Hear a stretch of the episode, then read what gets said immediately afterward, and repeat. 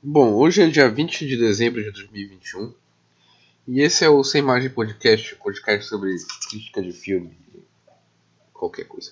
Eu sou o Caio Feio e é isso aí. O ano está acabando, Natal já é sábado, sexta, sei lá, véspera de Natal. E semana que vem já é dia 31. Então, é isso. Lá se vai mais um ano, lá se vai mais um tempo que passou meio dramático pensar dessa forma. Mas é inegável que já estamos no fim. E é isso, nesse, nesse, nesse clima de Natal que vamos falar sobre mais um filme espanhol é, do diretor Pedro Almodóvar, diretor espanhol. E eu já falei sobre ele em outro podcast, acho que foi o podcast número 3 ou 2. Então, de certa forma, já me adianta alguma coisa já posso acrescentar outros, outros detalhes na biografia dele. E é isso. E qual é o filme que eu vou falar dessa vez? Bom, o filme que eu vou falar dessa vez é o que he para merecer isto, ou o que eu fiz para merecer isto, de 1984. Bom, esse filme ele vem logo em seguida do filme que eu falei no podcast número 3, número 2, sei lá, que era o Maus Hábitos. Eu estou aproveitando o, a amostra que o MUBI está fazendo, a não tão famosa rede de streaming de filmes, sobre o Pedro Moldova.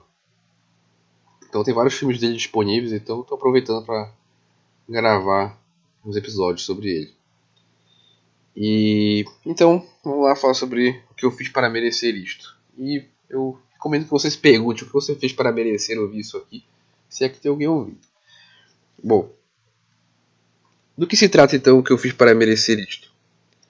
É, eu li uma crítica, uma crítica que dizia basicamente que o filme era uma comédia da vida miserável da mulher da classe trabalhadora da espanhola. E eu vou partir da minha crítica partindo dessa frase. Porque o, o filme ele, ele retrata ele tem esse núcleo de personagens, que é essa família da classe trabalhadora espanhola, Hoje a gente acompanha a Glória, que é interpretada pela Carmen Maura, que é uma atriz que está sempre trabalhando com o diretor. E, e ela, inclusive, aparece no filme que eu falei anteriormente. Então a gente tem a Glória, que é uma dona de casa e nas horas vagas trabalha como diarista. A gente tem o seu marido Antônio, que é um taxista grosso, é, truculento, assim, bem mal educado. E tem seus dois filhos, tem um filho mais velho que. Se não me engano é Antônio o nome dele. Que ele é um drogadito e vende drogas, usa drogas. E o outro filho mais novo que se envolve com os mais velhos. É uma temática um pouco pesada. E, e além disso também mora na casa a mãe do, do marido, né? No caso a sogra da Glória. Que é interpretada pela Chus Lampreave e outra atriz também é bem recorrente nos filmes do, do, do Moldova, inclusive também estava no filme que eu falei anteriormente. E basicamente esse é o núcleo da história. A gente acompanha a, a dinâmica dessa família da classe trabalhadora espanhola. A gente tem outros personagens também que seria uma prostituta que é vizinha deles, no caso é a Cristal, é, um escritor falido e a sua esposa, e, e além disso também uma menina que tem poderes telecinéticos, meio Matilda é, ou Carrie a Estranha, que meio que aparece só pra. Não tem tanta importância na história, mas ela meio que, que aparece em alguns momentos pontuais. E, e é isso, acho que já deu pra perceber que o, o filme tem bastante personagens. Isso é uma característica bem, bem recorrente nos filmes do, do diretor, é ter essa quantidade de personagens mas acaba funcionando porque cada personagem tem sua característica, todos são muito. É, tem muitas individualidades, assim, como você tem até essa. Esses, esses, pequenos personagens, como essa menina que tem poderes telecinéticos, ela tem essa questão dos poderes, que é algo que aparece meio deslocado no filme, mas tudo no filme acaba sendo tão absurdo que, que ressalta essas individualidades de cada personagem e ao mesmo tempo ajuda é, a tornar mais palatável quando o filme trata de temáticas mais pesadas, como o uso de drogas e até pedofilia. Então, é basicamente isso, é a questão dos personagens. E mas qual seria a trama então do que eu fiz para merecer isto? Pô, como a gente tem esse núcleo da família, a trama basicamente é esse clima, esse clima de tensão entre o personagem do Antônio, que é o marido, e o personagem da Glória, que é que é que é interpretado pela Carmen Maura, e a esposa. No caso, eles têm esse conflito assim, a gente percebe desde o início do filme que a Glória já tá já tá a flor da pele assim, já, já não aguente mais viver esse relacionamento abusivo, que ela sofre todo tipo de violência, inclusive violência financeira, que é algo que eu ouvi falar uma vez, mas basicamente o marido ele esconde o dinheiro dele, quanto ele recebe, quanto ele ganha da, da Glória, não repassa o dinheiro para ela, e ela meio que vive quase um trabalho escravo em relação a esse relacionamento. Inclusive, é, acho que tem duas cenas bem curiosas, assim, que eu acho que dão, caracterizam bem esse conflito. A primeira delas é quando eles, é, eles tentam fazer um. Eles têm uma cena de, de sexo no início do filme, onde a cena é concatenada, né? A montagem é concatenada com um, um número musical, inclusive é o Pedro Moldova cantando. E inclusive isso é uma coisa que, que, que eu acho que destaca um pouco sobre a biografia do diretor, que ele participou de Coragem quando ele era criança. E enfim, voltando para esse número musical, aí canta uma letra sobre como ele não ama mais a pessoa que ele tá e como ele já não aceita mais nada que a pessoa oferece para ele porque ele não ama mais ela. E pode parecer algo meio deslocado na montagem isso, mas ela basicamente reflete o que está acontecendo na cena anterior, né? Que é a cena onde os dois estão tentando, tentando, né? Ter uma, uma cena de sexo entre os dois. E depois da cena musical, a cena corta para personagem da Glória, né? Frustrada. E eu acho que a música acaba refletindo o que estava acontecendo é, é, off-camera, assim, tipo, o que não é mostrado, digamos assim. Então, aí um exemplo de como o diretor utiliza a montagem para contar a história. Né? Do tipo, e não precisa evidentemente mostrar relação sexual, sexualmente frustrada, quando ele pode colocar um número musical para ilustrar isso. E a outra cena que eu destaco, no caso a cena de abertura do filme, onde a, a Glória está trabalhando numa tá trabalhando na limpeza de uma, uma academia de kendo e essa é uma Kendo uma arte marcial japonesa, onde eles utilizam as espadas de bambu. E tem toda essa simbologia da espada. E ela tá lá trabalhando nessa, nessa, nessa academia.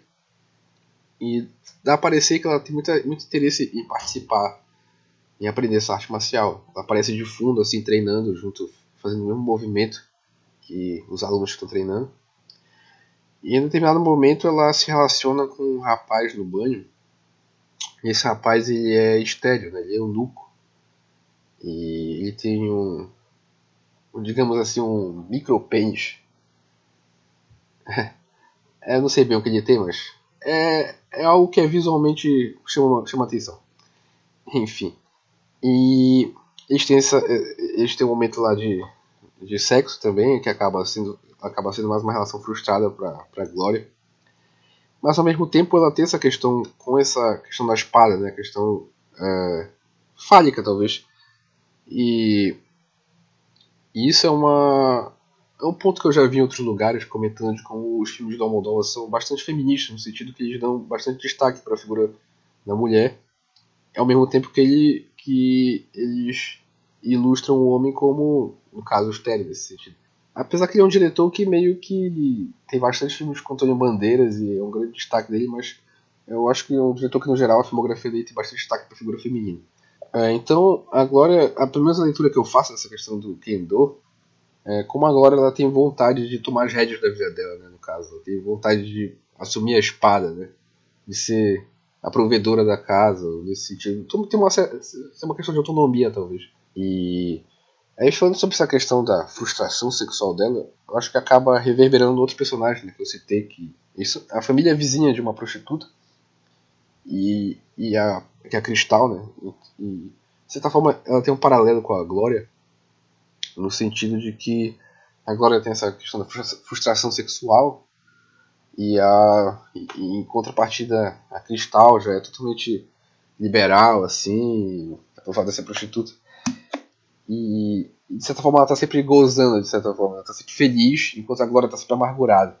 E eu acho que, no geral, é isso, no sentido de caracterização, caracterização da Glória para o conflito. E a gente tem o personagem do Antônio, né? É o marido taxista, que um ponto importante de caracterização dele, que é importante para a trama, que ele teve uma história, uma história com a Alemanha, ele se envolveu com uma cantora de ópera, onde ele, ele participou da biografia de uma outra cantora, que era mais velha, porque ele tem uma habilidade, uma habilidade de falsificar a assinatura de qualquer pessoa. Então ele falsificou as, as assinaturas do Hitler para fazer parte desse livro. E aí vem o elemento da coincidência, porque no momento que ele é apresentado no filme, ele está dando carona para carona, não, ele está trabalhando, né, fazendo uma corrida para um, um escritor, para um escritor. E esse escritor fica, fica curioso com essa habilidade dele de falsificar a assinatura. E, e o que vai dar seguimento à trama é, é o fato desse escritor ficar interessado nessa habilidade no sentido de que ele, ele tem um, uma obra que é As Lembranças de um Ditador, que é recusado pela editora. Então ele, ele quer utilizar a habilidade do taxista para dizer que a obra na verdade são biografias, são memórias do Hitler, para ele poder conseguir vender a obra para a editora. Então existe esse momento do filme onde tem, é, digamos essa esse segmento na história, né? essa tentativa de, de conseguir essa assinatura porque inicialmente o taxista se recusa, mas, mas em um determinado momento eles, eles entram em contato com a cantora que teve relação na Alemanha e o que acaba levantando o interesse dele. E o taxista ele é um personagem bem, apesar de ele ser representado também como uma pessoa ruim, de certa forma, né, grosseira, e tem essa, essa questão do arrependimento, né? Ele se pergunta por que ele veio embora da Alemanha, por que ele não continuou na Alemanha. E e, e eu acho que de certa forma a, a relação dos dois, os dois acaba sendo uma representação de um relacionamento frustrado de ambas as partes, tanto a Glória quanto o Antônio estão frustrados, no sentido de que acho que nenhum está fazendo o que gostaria de fazer, nenhum está vivendo o que gostaria de viver. E o que ocasiona um determinado momento onde tem a cisão dos dois. Né? Eles acabam brigando em determinado momento do filme.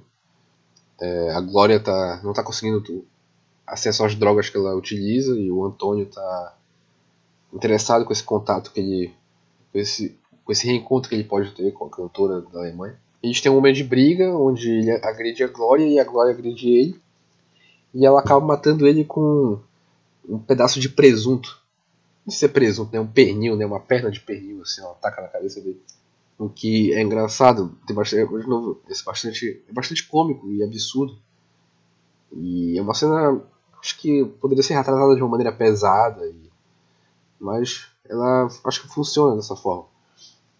E ele acaba matando o marido e, e de certa forma acaba sendo uma libertação para ela, apesar de que ela fica meio sem sentido e, em determinado momento talvez é, o, o filme mostra que ela pensa em suicídio. Mas eu acho que o conflito principal seria esse, basicamente. Seria desse casal. Do casal, no caso, no do filme. Além disso, tem uns filmes, tem uns filmes já, tem os filhos, né?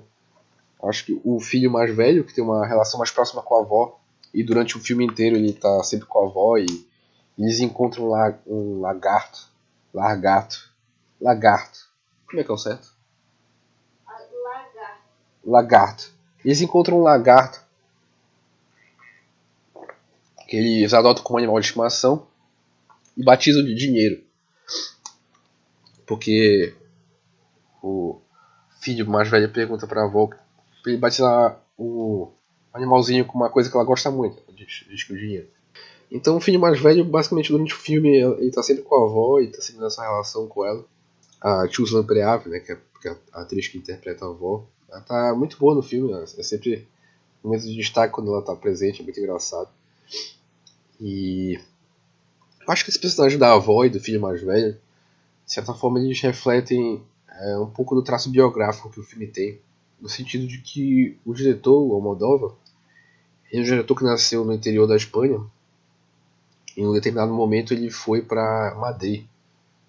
Então, e, e, e, a avó tem muito discurso durante o filme de uma saudade do interior, né? Ela é uma senhora do interior, então ela sempre fala de um saudosismo do interior. E no final do filme ela volta pro interior com o filho mais velho. Uh, e o filho mais novo, uh, ele é apresentado como uma pessoa que se relaciona com os mais velhos, né? Esse traço, é, digamos assim, né, é, de, de pedofilia.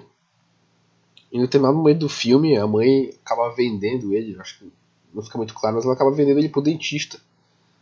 O dentista fica interessado nele, acaba vendendo o filho pro dentista. E, mas no final do filme ele, ele volta e, e é meio que impede a mãe de se matar. E acho que no núcleo principal é basicamente são esses personagens, são essas, as tramas dele. As tramas deles. E no final das contas o plano do escritor fracassa, né? Porque o, o Antônio acaba morrendo. Ocorre uma investigação, só que nada se descobre. A única testemunha era o lagarto Dinheiro, que acaba morrendo também. Por esse, o próprio, os próprios policiais matam o lagarto. E tem a personagem da, da Matilda Cover, que eu falei, que meio que eles são uma participação assim, mas não tem não traz importante pra trama. E basicamente é isso. Acho que sobre a história do que eu fiz para merecer isto. E eu acho que o filme ele, ele evoca bastantes características do diretor. Características, inclusive, que estão no, no filme que eu já falei aqui, Maus Hábitos. Inclusive, assista, ouça, se você não ouviu esse podcast. Que são.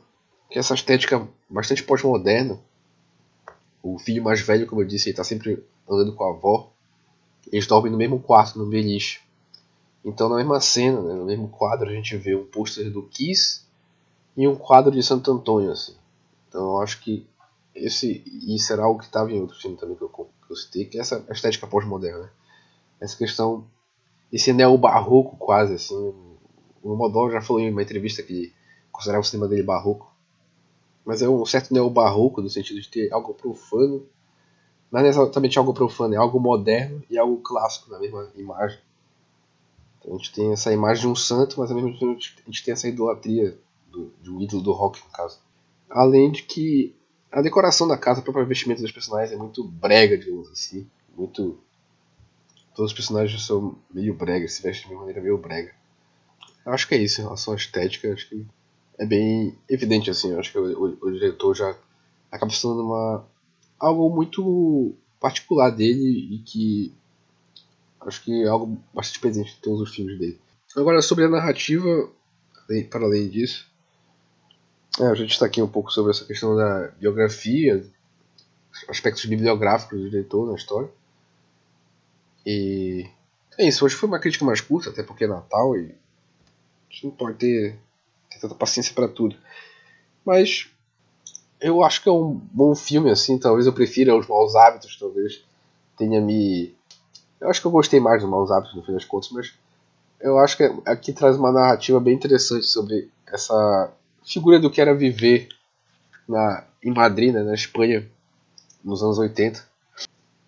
E da vida da classe trabalhadora, né, da vida da mulher, dona de casa, nesse período.